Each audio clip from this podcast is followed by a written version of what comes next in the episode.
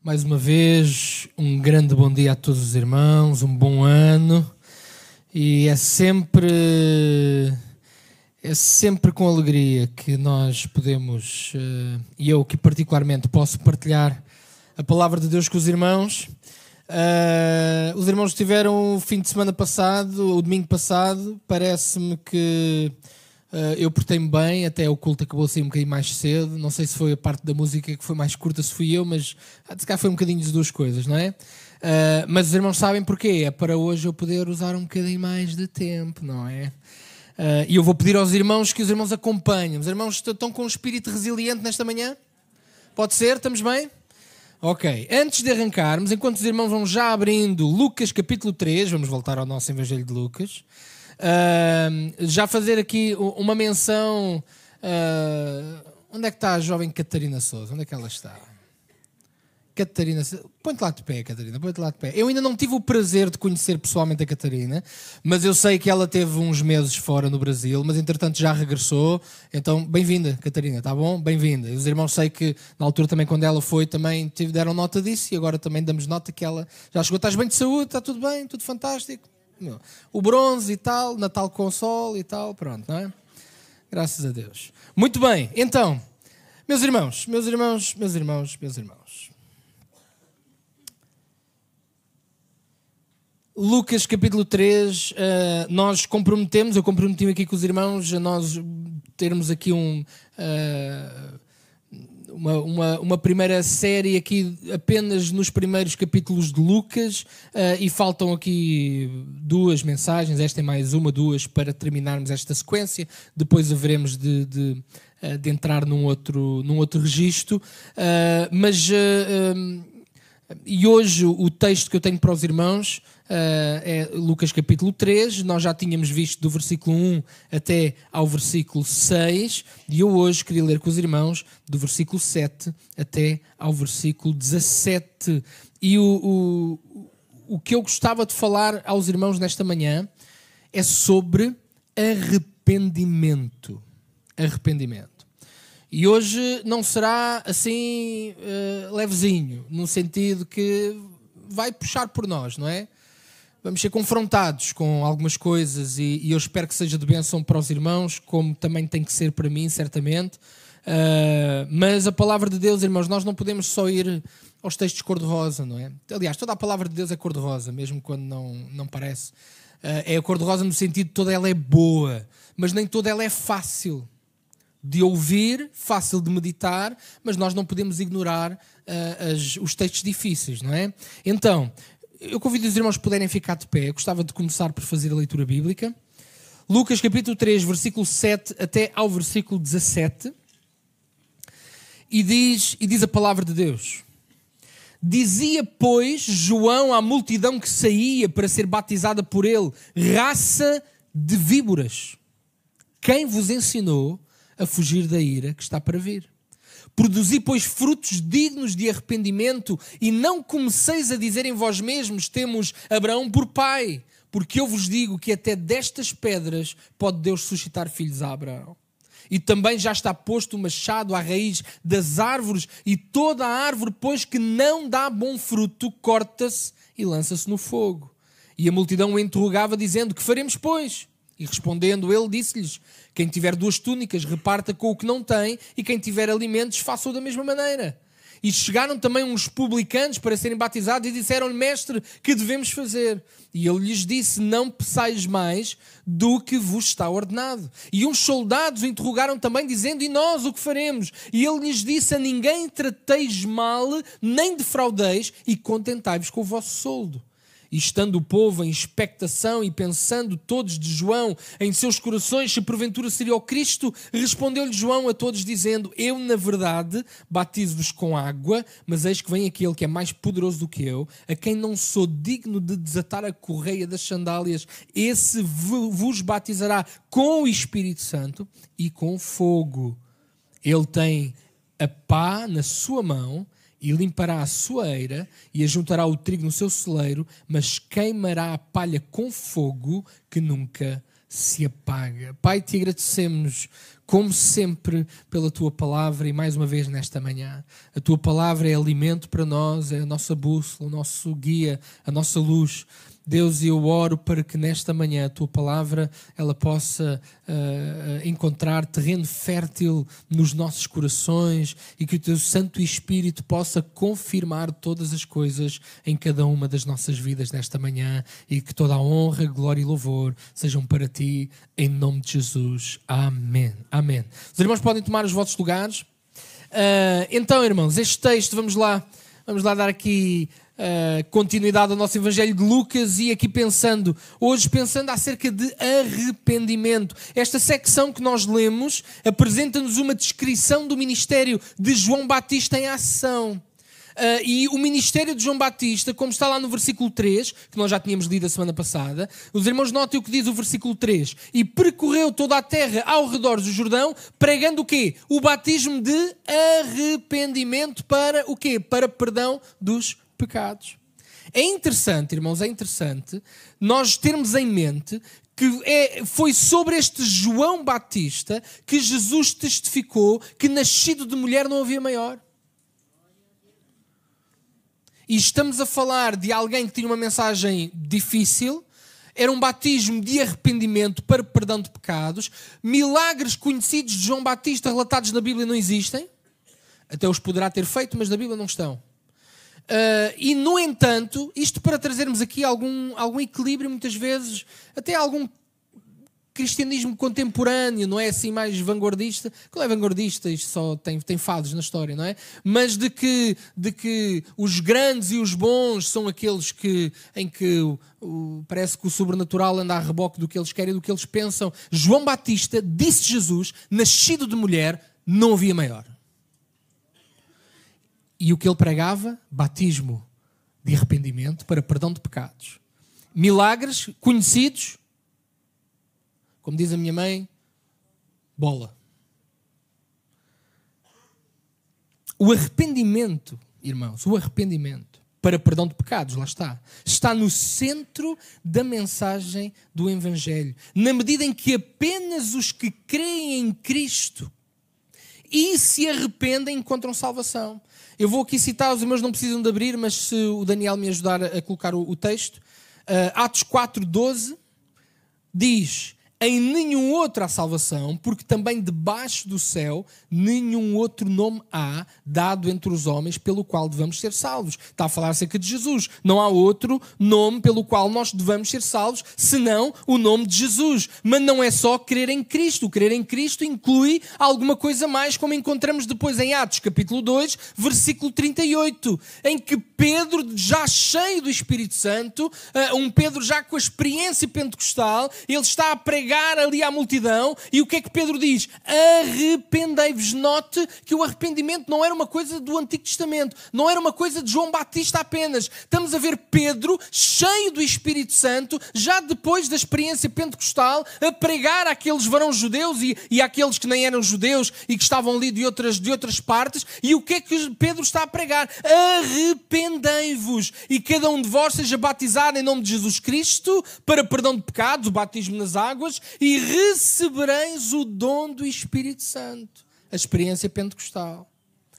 Não é possível, irmãos, pregar verdadeiramente o Evangelho, pregar as boas novas do perdão e da graça, sem chamar os pecadores ao arrependimento. Não é possível.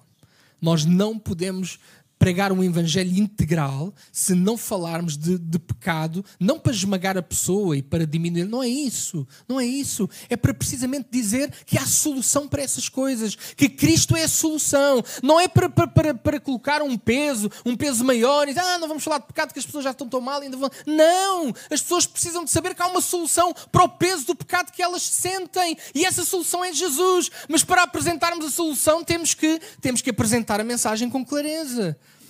Não é possível pregar verdadeiramente o Evangelho, as boas novas do perdão e da graça, sem chamar os pecadores ao arrependimento. E note, irmãos, até o dom do Espírito, lá o texto de, 2, de Atos 2,38, em que Pedro diz: Arrependei-vos, sejam batizados em nome de Jesus para perdão de pecados e recebereis o dom do Espírito, numa referência à experiência pentecostal. Note que até o dom do Espírito, ou seja, o batismo com o Espírito Santo, está dependente de um genuíno arrependimento.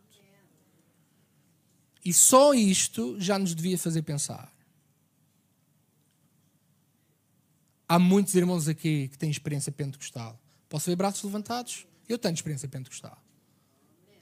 E há irmãos que também têm a experiência pentecostal está dependente, não é de, dos nossos méritos, não tem a ver se somos bons, não tem nada a ver com isso, mas tem, está dependente de uma coisa, de um arrependimento genuíno, de uma conversão genuína, porque o dom do Espírito é para aqueles que são de Deus e é para aqueles que confiam plenamente no Senhor, completamente, não é? Nós vivemos tempos, irmãos, note, vivemos tempos em que algum cristianismo contemporâneo, algum, não é? Apresenta um evangelho desprovido destas ideias de pecado, arrependimento e perdão. Em que a única boa nova é um Deus que nos ama muito independentemente de como conduzimos a nossa vida e o amor de Deus parece que faz esquecer tudo o resto, mas não faz. Não faz porque a Bíblia revela um Deus de amor, mas a Bíblia também revela um Deus justo e um Deus que é santo e um Deus que não pode compactuar com o pecado.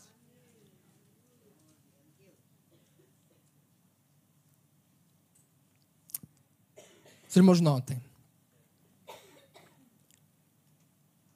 Quando o nosso evangelho é superficial, a resposta do ouvinte também será superficial. Se o evangelho que pregamos é superficial, a resposta de quem ouve o evangelho também será sempre superficial. E às vezes dizemos, pá, mas parece que o povo, os crentes, a malta vem à igreja, parece que vivem um cristianismo pela rama. E a pergunta que temos que colocar é, mas então que evangelho é que nós estamos a pregar? Porque o evangelho superficial trará sempre uma resposta superficial. Os irmãos notem, textos como Mateus capítulo 7, versículo 22 e 23, mostram-nos como é possível nós vivermos uma vida cristã aparente, mas sem substância. O texto diz, Mateus 7, 22, 23, diz: Muitos me dirão naquele dia: Senhor, Senhor, não profetizámos nós em teu nome? E em teu nome não expulsámos demónios? E em teu nome não fizemos muitas maravilhas? E então lhes direi abertamente: Nunca vos conheci. Apartai-vos de mim, vós que praticais a iniquidade. É possível nós vivermos uma vida cristã superficial, uma vida cristã de aparência. Mas não é isso que nós queremos. Nós queremos uma vida cristã genuína, mas uma vida cristã genuína tem que estar baseado num arrependimento genuíno. Irmãos, a reconciliação com Deus depende de um arrependimento genuíno, e neste texto que nós estamos a ler aqui, nós encontramos, eu vou trazer para os irmãos, cinco características de um arrependimento verdadeiro. Há aqui características, umas mais rápidas do que outras, os irmãos não se assustem, mas cinco características de um arrependimento verdadeiro. Primeira característica, olha, o arrependimento verdadeiro, ou o verdadeiro arrependimento, é o arrependimento que reconhece a ira de Deus reconhece a ira de Deus. Diz lá no versículo 7, o princípio: Dizia, pois, à multidão que saía para ser batizada por ele: Raça de víboras, quem vos ensinou a fugir da ira? Da ira que está para vir. E a ira uh, para com os ímpios e os pecadores era uma realidade, não é? Tem a ver com a ideia da condenação eterna. João chamava as multidões de raça de víboras porque entendia que as motivações de muitos do que eles estavam para ser batizados não eram as mais corretas. Irmãos, a motivação para o arrependimento não pode ser apenas uh, para uma por causa de ah, eu quero a minha vida facilitada aqui, uh, estes anos de vida que eu vivo, e por isso é melhor tentar cumprir os protocolos, e já lá vamos aos protocolos, não é? Cumprir aqui os protocolos, as metodologias, porque eu, porque eu quero ter uma vida melhor aqui. Não, irmãos, o genuíno arrependimento, a motivação certa para o arrependimento, deve, uh, deve ter em conta também as consequências que o pecado tem no longo prazo, particularmente as consequências eternas. Nós falamos pouco da nossa vida depois desta vida que vivemos aqui. Mas, irmãos, o cristão acredita numa vida com Deus, uma vida para além desta, uma vida que, uh, dizia um irmão lá da Almada há muitos anos, uh, um presbítero da igreja, que dizia, além túmulo, dizia ele, ele dizia isto com alguma graça, uh, e, e, mas era ali o discurso dele, não é? E ele dizia, e acho que o irmão ainda está vivo, e ele dizia, irmãos, além túmulo só dois caminhos, dizia ele. E de facto, para já, além túmulo, há, há, há, existe. Existe. E depois, essa existência pode ser por um lado ou pode ser por outro. E o verdadeiro arrependimento tem em conta também, não apenas a nossa vida presente, mas tem em conta também a nossa a, a, a realidade de uma vida após a morte aqui após a morte física, uma vida espiritual que será uma vida espiritual com Deus ou uma vida espiritual longe de Deus, longe de Deus. Então o verdadeiro arrependimento, irmãos, reconhece a ira divina. Note, ninguém falou mais ou pregou mais ou ensinou mais ou referiu mais a condenação eterna, particularmente o inferno, do que Jesus, do relato bíblico que nós temos. Jesus foi dos que mais falou a respeito da condenação eterna e do inferno. Como é que nós podemos deixar de falar da condenação eterna e do inferno se Jesus foi foi aquele que mais falou disso. Não é para nos meter medo, não é, para, não é isso, irmãos, é para nos avisar. Não é para, para nos. Para, como alguém, não é que Deus e, e Jesus sejam. sejam uh, como é que eu ia dizer? Uh, sejam. Uh, sádicos, não é? Uns sádicos. Ah, Deus está-nos aqui a ameaçar com o inferno, um sádico. Não, não tem nada a ver com isso. Ele está-nos a avisar porque é uma realidade a gente creia ou não creia, vai acontecer. Além túmulo, só há dois caminhos, ou, ou um lado ou outro. E Cristo está-nos a avisar acerca dos riscos que nós corremos. Por isso é que Ele veio, porque, se, porque já estamos condenados. Diz o texto lá em João capítulo 3, não é? Quem não crê já está condenado, já está. Olha, eu, aqui eu vou, vou, citar rápido, o Daniel não precisa de acompanhar-vos, mas, mas olha, Jesus, Marcos 9,48, diz que o fogo nunca se apaga. Mateus 8,12, haverá pranto e ranger de dentes. São tudo citações de Jesus. Mateus 13,42, fornalha de fogo, ali haverá pranto e ranger de dentes. Lucas capítulo 13, versículo 28, Jesus, haverá choro e ranger de dentes quando virdes Abraão, Isaac e Jacó e todos os profetas do reino de Deus e vós lançados fora. Mas olha, também Paulo, também Paulo, na segunda carta aos Tessalonicenses, agora sim, Daniel, Segunda carta aos Tessalonicenses, capítulo 1, versículo 8 e 9. Aqui um, um, uma parte destes versículos que diz: tomando, é, é Paulo que fala, não é? Tomando vingança dos que não conhecem a Deus e dos que não obedecem ao Evangelho do nosso Senhor Jesus Cristo, os quais por castigo padecerão eterna perdição ante a face do Senhor e a glória do seu poder. Este é um texto que nos mostra bem os dois caminhos além túmulo, não é? E olhe até João, em Apocalipse, capítulo 20, versículo 10. Ele refere. E o diabo que os enganava foi lançado no lago de fogo e enxofre, onde está a besta e o falso profeta, e de dia e de noite serão atormentados para todo o sempre. Os irmãos notem, apesar da ideia de um julgamento divino não ser estranha para eles, neste caso aqui para as multidões, não é? Porque o Antigo Testamento está cheio de referências ao dia do Senhor, o dia da vingança do Senhor, eles procuravam ser batizados por aparência, não desejando mudar a sua natureza, como vamos ver mais à frente, ignorando as consequências eternas da sua decisão. Irmãos, mais importante do que as consequências aqui do perdão dos nossos pecados e de um arrependimento genuíno diante de Deus, mais importante do que as consequências aqui nesta vida, são as consequências eternas. Nós devemos aprender a valorizar mais aquilo que é eterno do que aquilo que é temporal. E nós vivemos, irmãos, dias em que é tão difícil. Eu não estou a dizer que é fácil. Ah, oh, pastor, não, eu sei que não é fácil. Eu luto com essas coisas também. Mas nós temos que cada vez mais valorizar as consequências eternas, o resultado eterno, o fruto eterno, e não tanto trabalhar para o curto prazo, para o aqui e agora. Claro que Deus está connosco aqui, claro que Deus nos ajuda, Deus, o, o perdão, nós sentimos o alívio do perdão de Deus na nossa vida no aqui e agora, é certo que sim, mas mais importante do que o aqui e agora são as consequências eternas daquilo que é a nossa vida nesta altura. E notem, irmãos, notem antes de passarmos para o ponto ponto 2. Não se trata, mais uma vez, deixem-me dizer isto, não se trata de termos medo de uma condenação eterna. Não é eu vou-me arrepender porque tenho medo de ir para o inferno. Não, não, é, não é tanto por aí, mas é reconhecermos que de facto existe uma condenação eterna.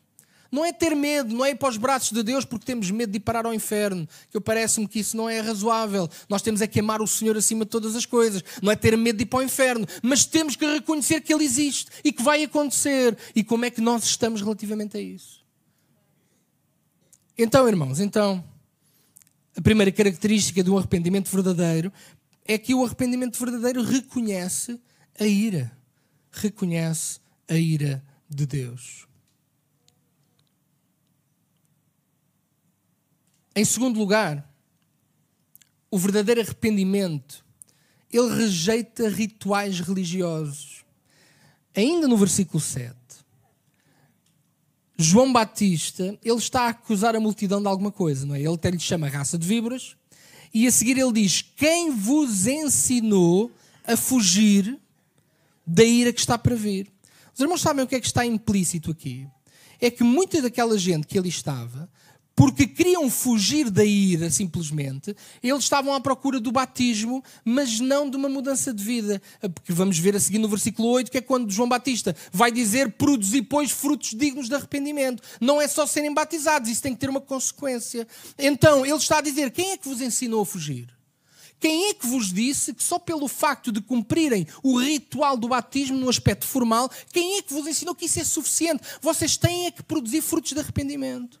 Não é apenas o, o, ritual religioso. Muitos olhavam para o batismo como um protocolo, um método para fugir da condenação eterna. Muitos viam o batismo de João, então, como um ritual a ser cumprido, assim como tantos outros, e particularmente no, no povo judeu uh, e nos judaizantes da altura, ainda queriam manter os sábados, as festas, as orações públicas, e ainda queriam observar a lei, ainda queriam fazer um conjunto de coisas que a tradição mandava, como se isso por si só realmente fosse muito importante. Mas nada substitui um arrependimento genuíno, e um arrependimento genuíno não está baseado em protocolos, em maneiras de estar. Um arrependimento genuíno está baseado baseado numa mudança de vida, produzindo frutos de arrependimento.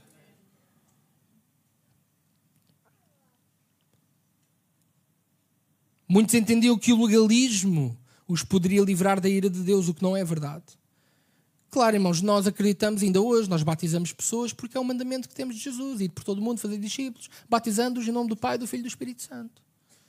Mas o, o, o ladrão na cruz, os irmãos sabem bem, nem teve tempo de ser batizado. No entanto, Jesus disse: Ainda hoje estarás comigo no paraíso. Porque o que salva, irmãos, é Jesus, não é o batismo. Claro que o batismo é importante. É importante naquilo que é uma circunstância normal. Mas há circunstâncias anormais. Uh, ainda há, há, não há muito tempo, já não me lembro com quem, mas estávamos a conversar uh, sobre um trabalho um, que em, em, Almada, durante muitos anos, não sei se ainda estava, acho que já não, não, está a trabalhar, a funcionar, mas durante duas décadas, mais de duas décadas, havia trabalho de lares.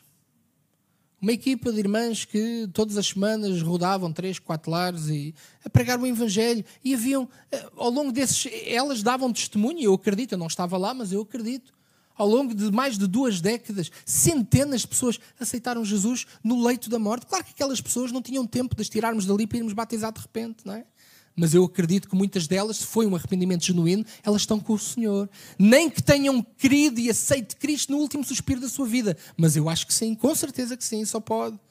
Então, irmãos, o verdadeiro arrependimento é o, é o, arrependimento que rejeita rituais religiosos. Eu não sou batizado para ser salvo. Eu, eu batizo-me porque sou salvo, não é? Eu batizo-me porque quero assumir um compromisso com Cristo e quero dar esse testemunho público de que a minha vida é dele e ele é o meu Deus.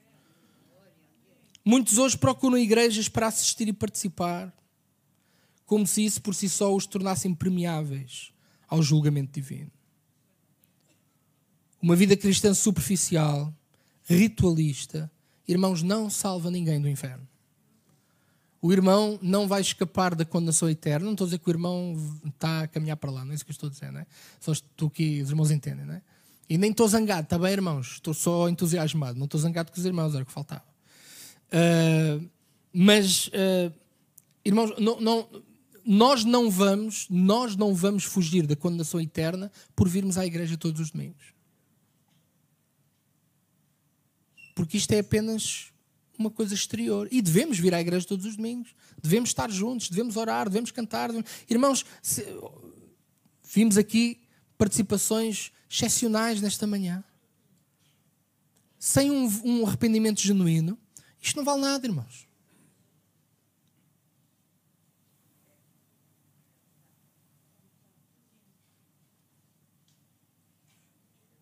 Isto por si só não salva ninguém. Nem os próprios. Agora, se isto for a evidência exterior da realidade que existe no coração, de um arrependimento genuíno, então tem todo o valor. Mas por si só, não vale nada. Porque o verdadeiro arrependimento, irmãos, rejeita os rituais religiosos. Olha, terceiro ponto. Estão a ver? Estou a andar bem, não é? O verdadeiro arrependimento é revelado pela transformação espiritual. Ou se quiser, então, pelos frutos. Olha, versículo 8.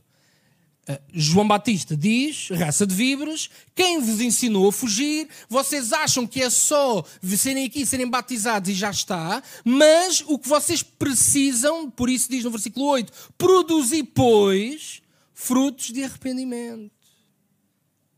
Frutos de arrependimento. Versículo 9.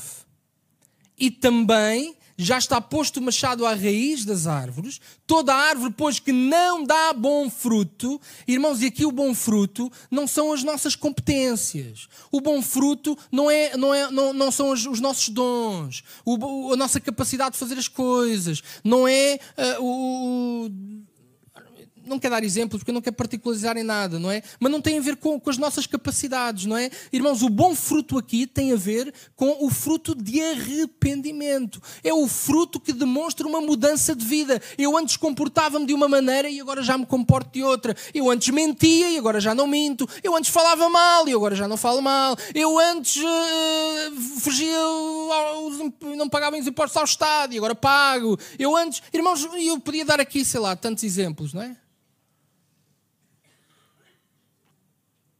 Frutos de arrependimento. Produzir, pois, frutos dignos de arrependimento. Ainda na quarta-feira passada, nós temos estado aqui, quando sou eu a pregar, temos estado às quartas-feiras a dar assim uma volta assim por, por alto uh, à, à, primeira, à carta de Tiago, não é? E ainda na quarta-feira passada nós falámos ali, ainda no capítulo 2, uh, uh, em que Tiago ele está a dizer que a fé sem as obras é uma fé morta. A fé sem obras é morte. E Tiago diz: crês em Deus? Fazes bem, mas os demónios também creem. Onde é que está a diferença? Está nos frutos, está em nós. As obras que praticamos demonstram a, a, fé genuína que temos e uma fé genuína estará sempre baseada no arrependimento genuíno. Irmãos, sem fruto o julgamento será certo. Diz o texto lá no versículo 9 que já está posto o machado à raiz das árvores e toda árvore, pois, que não dá bom fruto, corta-se e lança-se no fogo. Que faremos, pois? É interessante, não é? A multidão, há aqui três grupos de pessoas que respondem a João Batista. Uh, João Batista diz: produzam frutos de arrependimento. E eles vão perguntar: a multidão, uh, os publicanos e os soldados uh, estão aqui a representar três tipos de pessoas que ali estavam, e eles vão perguntar então, então o que é que nós devemos fazer? Se temos que produzir frutos dignos de arrependimento, o que é isso? O que é isso? E, e João dá exemplos, como nós lemos há pouco, versículo 10. E a multidão o interrogava dizendo que faremos. E um exemplo que João dá, ele diz: quem tiver duas túnicas, reparta com o que não tem, e quem tiver alimentos, faça da mesma maneira. Ainda Tiago, na quarta-feira, nós estávamos a ver que Tiago diz isso mesmo. De que é que serve nós dizemos que temos fé, vem o irmão que está nu, que está faminto, e nós damos uma palmada nas costas, olha, então vai, vai lá comer e aquece E não damos nada, não, não, não, não colocamos uma obra visível. Uh, não, não, é a fé tem que ser materializada em qualquer coisa. Nós temos que dar de comer e temos que vestir a pessoa, com certeza.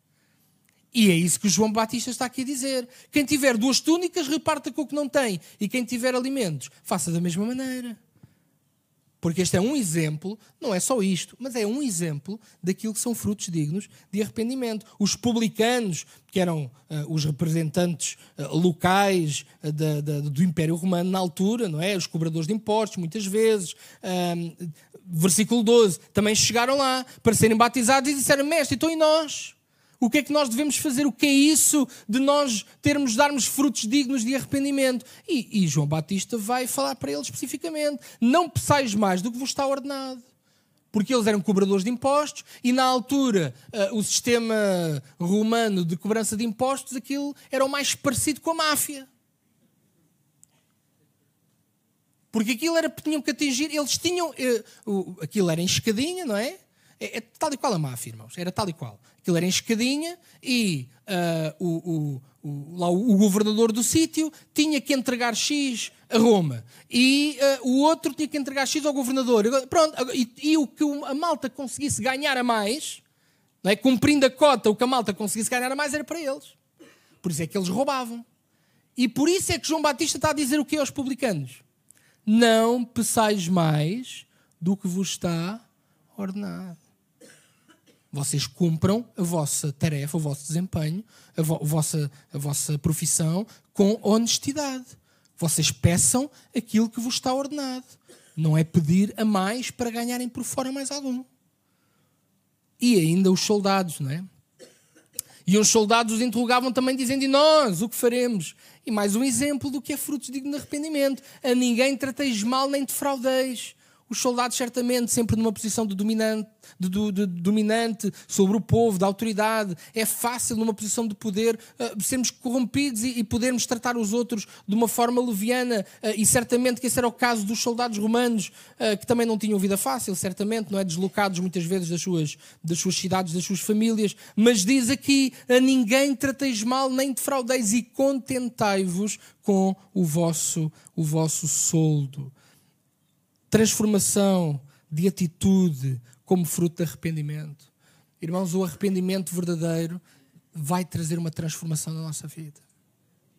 Tem que trazer. Tem que trazer. Antes eu era uma coisa, hoje eu sou outra. Não fica tudo na mesma. Não, há uma mudança de facto o antes e o depois. Somos perfeitos? Não somos. Continuamos a buscar o perdão de Deus quando falhamos, reconhecemos, continuamos a crescer, continuamos... mas a nossa vida não é a mesma. Já não fazemos as mesmas coisas, já não temos prazer nas mesmas coisas, porque o arrependimento foi um arrependimento genuíno. Em quarto lugar, irmãos, o verdadeiro arrependimento renuncia a qualquer privilégio hereditário ou comunitário.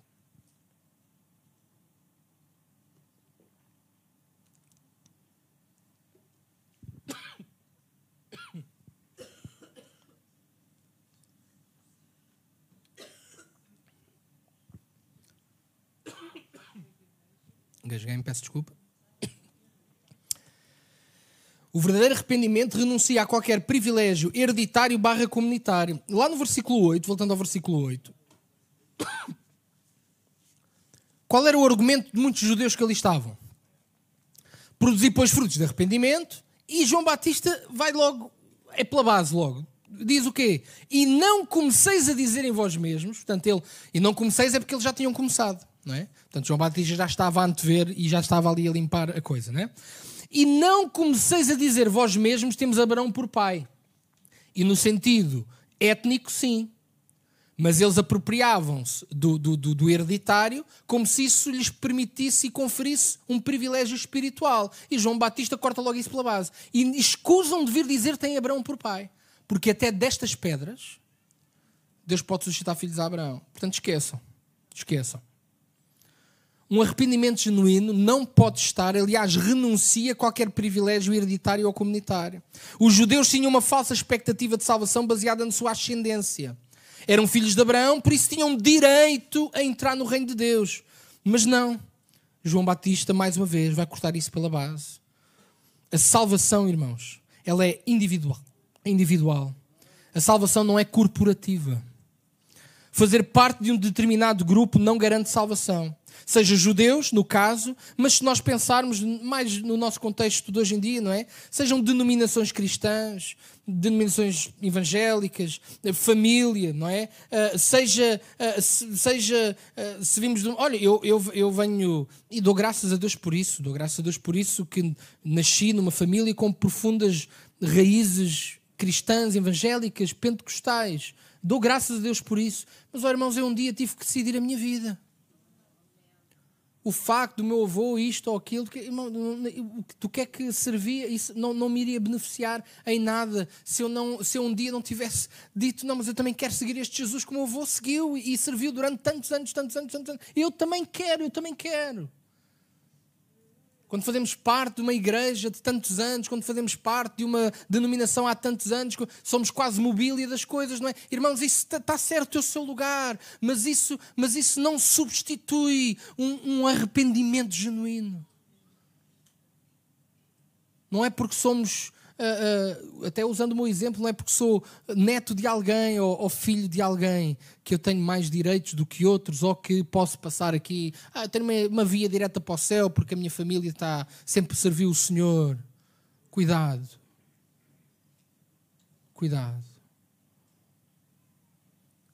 Um arrependimento genuíno ignora essas coisas e diz: não importa o meu avô, a minha avó fiéis ao Senhor, mas eu também tenho de ser fiel ao Senhor os meus pais, a minha mãe. Sim, Senhor, mas eu também tenho que ser fiel ao Senhor. Por isso é que mesmo quando o avô não é crente e a avó não é crente, e por isso é que mesmo quando o pai e a mãe não são crentes, nós devemos, podemos ser. Porque não importa. Os irmãos estão a ver, não importa. Então, irmãos, aquilo que achamos que nos dá direito espiritual é nada para Deus. Ele até das pedras poderia suscitar filhos, filhos a Abraão. Então, irmãos, antes de entrarmos no quinto ponto, relembrar, não é? O verdadeiro arrependimento é aquele que reconhece a ira divina, é aquele que reconhece uh, uma condenação eterna. O verdadeiro arrependimento é aquele que rejeita os rituais religiosos. O verdadeiro arrependimento é aquele que é revelado pelo fruto, por uma transformação naquilo que é a nossa prática de vida. O verdadeiro arrependimento é também aquele que renuncia a qualquer privilégio hereditário ou comunitário. E por último, irmãos, e por último, o verdadeiro arrependimento reconhece Jesus como o Messias e Salvador. Versículo 15. Uh, ah, João estava em altas, João estava aqui a dar cartas, João estava a dizer as coisas como elas eram e estava a ter a sua receptividade. E o que é que acontece? Versículo 15: E estando o povo em expectação e pensando todos de João em seus corações, se porventura, porventura seria o Cristo. Eles começaram a pensar: este João Batista realmente é uma cena extraordinária. Ele se calhar é o Messias, ele se calhar é o Cristo, se calhar é este que nós devemos seguir, se calhar é este, este é que é, este é que é. Mas João Batista rapidamente ele vai pôr os pontos nos is, não é? Versículo 16, respondeu a João a todos, dizendo: Eu, na verdade, batizo-vos com água, mas eis que vem aquele que é mais poderoso do que eu, a quem não sou digno de desatar-lhe a correia das sandálias. João Batista, ele reconhece o seu lugar, ele reconhece o seu trabalho, reconhece a sua missão, mas ele também sabia exatamente quem ele era. E ele não era, de facto, o Messias. Ele disse: Não, não, não, não me confundam. Aquele que interessa ainda há de vir. Aquele que eu não sou digno nem de desatar as sandálias. Vocês não me confundam com o Messias, porque não há comparação possível. Não há comparação possível. Apesar do fruto evidenciar o verdadeiro arrependimento que conduz à salvação, a tal mudança de vida, o texto termina ao olharmos para aquele que de facto pode salvar. O foco aqui, irmãos, é que realmente sem Cristo não há genuína conversão e não pode haver genuíno fruto. Sem Cristo, Cristo é o centro de todas as coisas. Muitos pensavam que João Batista era Jesus, mas eles estavam enganados. Deixem-me dizer, irmãos, a nossa salvação não está, nem pode estar, baseada em líderes, em homens, mas sim naquele a quem esses líderes servem que nós servimos também. É Cristo, é Cristo. Por isso é que a nossa salvação não está numa denominação e não está. Eh, e eu, irmãos, eu tenho, eu tenho muito gosto em fazer parte desta família das Assembleias de Deus, a minha família ter tradição. Nas... Irmãos, mas sem Cristo não vale nada. Estamos bem enquanto a Bíblia estiver aberta. Estamos bem enquanto estivermos a pregar a palavra de Deus e, particularmente o Evangelho tal e qual como ela é. Enquanto nos mantivermos assim, estamos bem. A partir do momento em que fecharmos a nossa Bíblia, infelizmente, como muitos lugares têm fechado a Bíblia para dar lugar a outras coisas, irmãos, nós, nós passamos a ser o, o clube recreativo lá do sítio. Já não somos igreja. E aí mais vale fechar as Assembleias de Deus. Mas, mas graças a Deus que pelo país fora a Bíblia ainda está aberta nos púlpitos. Porque o mérito não é das denominações, o mérito não, não são dos líderes, e há muitas outras denominações que também têm a Bíblia aberta. Não estou a dizer que somos só nós. Cuidado. Cuidado.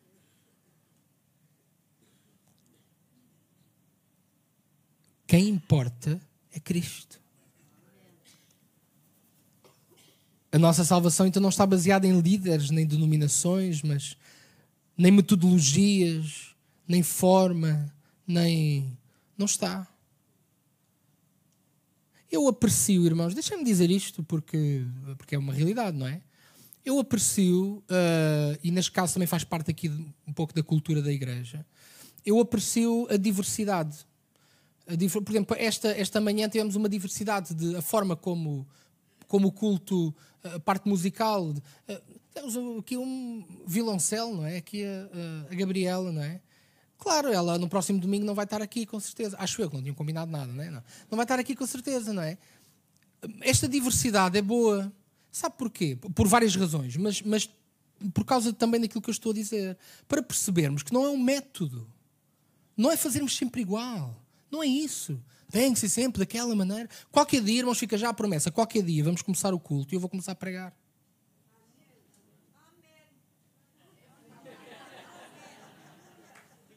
Mas há as outras coisas também, está bem? É, é só alterar a ordem, é só alterar a ordem, não é? é só alterar a ordem.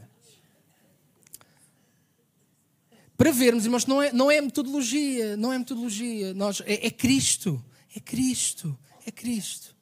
Cristo é a pedra de esquina, é o justo juiz. Cristo é o critério pelo qual nós seremos avaliados. É Ele quem irá e já tem batizado com o Espírito Santo. E agora nota, irmãos, isso entronca, estamos no Evangelho de Lucas, e, e entronca na, na tónica que temos estado a dar, uh, uh, uh, em que Lucas, ele, ele dá uma ênfase, aqui diferente dos outros evangelistas, ele dá uma ênfase nessa dimensão da ação do Espírito Santo enquanto poder, nessa, nessa linguagem pentecostal, porque como eu disse, Lucas quando escreve o Evangelho, ele vai escrever já depois dos acontecimentos que estão narrados em Atos dos Apóstolos. Lucas, que escreveu também Atos dos Apóstolos, Lucas tem a linguagem pentecostal e ele vai colocando aqui quando diz que o Espírito estava sobre Zacarias, o Espírito estava sobre Maria, o Espírito estava sobre João Batista. Não é no sentido salvífico, de salvação, é no sentido de virtude, de poder. Eles, cheios de Espírito, profetizaram, cheios de Espírito, fizeram, aconteceram. E então, agora notem, aparece este Jesus, que é o centro de todas as coisas, em que João João Batista, de facto, ele diz: Ele os batizará com o Espírito Santo. E, de facto vai batizar com o Espírito Santo. É a experiência pentecostal. Mas agora note, agora note. Se acreditamos no batismo com o Espírito Santo, também somos sábios em crer na condenação eterna, porque o texto junta as duas coisas. Diz o texto: João Batista lá no versículo 16, vem aquele que é mais poderoso do que eu, a quem eu não sou digno de desatar-lhe a correia das sandálias, esse vos batizará com o Espírito Santo, e agora nota, irmãos, e não tenho dúvidas nenhumas relativamente a isto, e o com fogo diz respeito à condenação, não diz respeito ao batismo com o Espírito Santo, tá bom? uh, neste texto aqui. Porque se os irmãos virem já agora, se os irmãos virem o texto, uh, no versículo 9, os irmãos vejam, a linguagem tem que ser entendida dentro da sequência, não é? Veja o que é que diz o versículo 9. Também já está posto o machado à raiz das árvores, toda árvore, depois que não dá bom fruto, corta-se e lança-se no quê? No fogo. E depois agora Jesus, no final do versículo 16, ou melhor, João Batista, vai dizer que Cristo é o que vai fazer as duas coisas. Ele vai batizar com o Espírito Santo, mas depois também vai trazer o fogo. E aqui no sentido da condenação. E daí vem o versículo 17. Note que vai manter a toada da condenação. Ele já tem a pá na sua mão e limpará a sua eira e ajuntará o trigo no seu celeiro, mas queimará a palha com o quê? Com o fogo. Então notem, irmãos, notem se acreditamos que Cristo hoje batiza com o Espírito Santo e acreditamos, há pouco eu perguntei quem tem essa experiência e muitos irmãos aqui têm, e devíamos ter todos. E devíamos ter todos. Porque somos uma, somos uma igreja pentecostal de convicção. E os irmãos vão ver que num futuro próximo nós vamos querer reforçar a nossa identidade e vamos também querer reforçar a nossa identidade uh, pentecostal. Não, não apenas essa, mas também essa. Mas se acreditamos que há um Cristo que batiza com o Espírito Santo, como muitos irmãos aqui já têm experimentado, também é o Cristo que tem na sua mão a pá. Agora nota, irmãos, não é que Deus tenha prazer na morte do ímpio. Não, não é que Cristo tenha prazer, não é isso.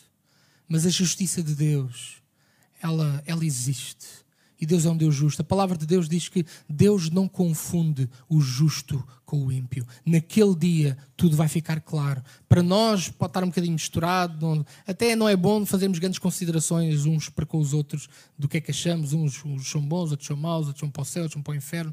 Essas coisas. Deus é que sabe, irmãos. Mas não tenham dúvidas. Naquele dia, Deus não irá baralhar o justo com o ímpio. Não irá baralhar. Se queremos no batismo com o Espírito Santo, também somos sábios em crer na condenação eterna para aqueles que não se arrependem. Concluindo, irmãos, concluindo. A salvação depende de um verdadeiro arrependimento dos nossos pecados, da nossa vida pecaminosa e da aceitação completa de Jesus como nosso único e suficiente Salvador. Irmãos, a condenação eterna é uma realidade, mas a boa nova é que em Jesus há perdão e salvação. Quando falamos de pecado, não é, mais uma vez, irmãos, por favor, não, não, não queremos é, pôr uma carga agora às pessoas. Não, irmãos, nós queremos abrir os olhos e dizer: olha, tu estás nesta condição, mas há solução para ti. Essa solução é Jesus está aqui. Há solução para ti e Ele pode transformar a tua vida e pode dar-te uma esperança, mais do que uma esperança aqui, pode dar-te uma esperança eterna. Irmãos, nós queremos ver, e aqui já uma nota para alguns dos desafios que vamos lançar aos irmãos ao longo deste ano e que em breve vão, vão começar. Queremos cada, ver cada vez mais conversões genuínas no nosso meio. Os irmãos têm esse desejo? Nós não queremos apenas ver coisas aparentes porque a aparência não vale nada. Nós queremos conversões, nós queremos ver no nosso meio cada vez mais conversões genuínas. Cada vez mais iremos, irmãos, desafiar vidas e os irmãos em breve vão começar a ver isso. Nós iremos cada vez mais desafiar vidas a renderem-se a Cristo, sem pudor, sem preconceitos, sem vergonha. Mas nós queremos decisões informadas, baseadas no Evangelho total, o Evangelho das boas novas. Mas se não reconhecermos o pecado, pecado, então está tudo bem. Se nós não falarmos de pecado, se não falarmos daquilo que está mal, então as pessoas vão ficar com a ideia que está tudo bem. E que o problema são sempre os outros, o problema são os políticos, o problema é a justiça, o problema é isto, é aquilo, o problema são os médicos, não sei o quê, porque os hospitais já não se podem. Não, irmãos, não, não, não. O problema começa em mim e começa em ti. Como é que está a tua vida com Deus? Há pecado, mas há arrependimento.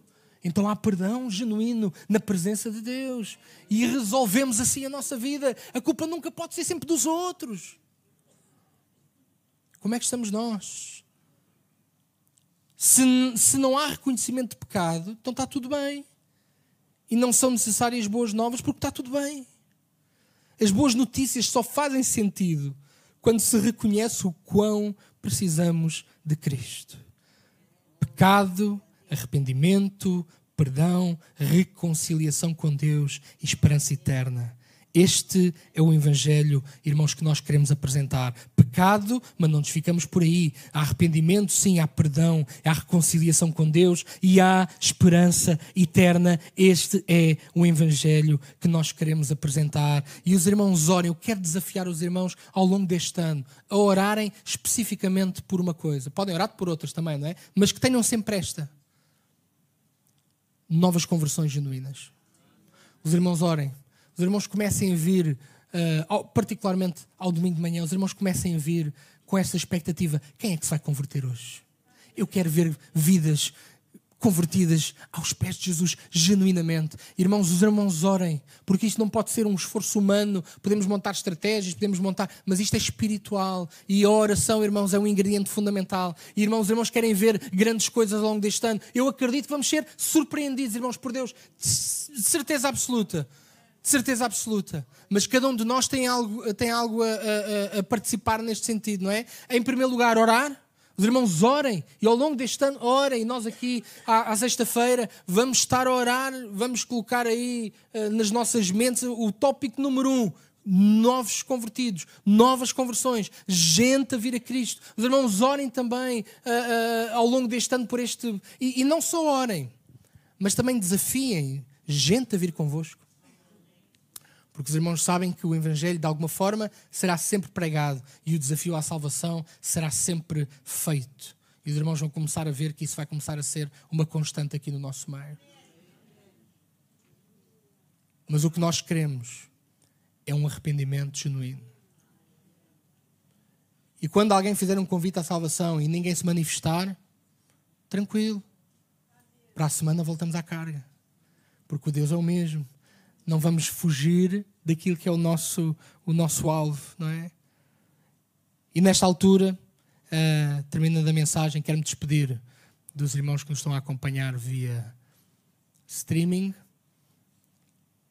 e desejar-vos uma boa semana e que possam estar connosco nos cultos de ceia. Se quiser participar da ceia, venha presencialmente e esteja connosco. Amém?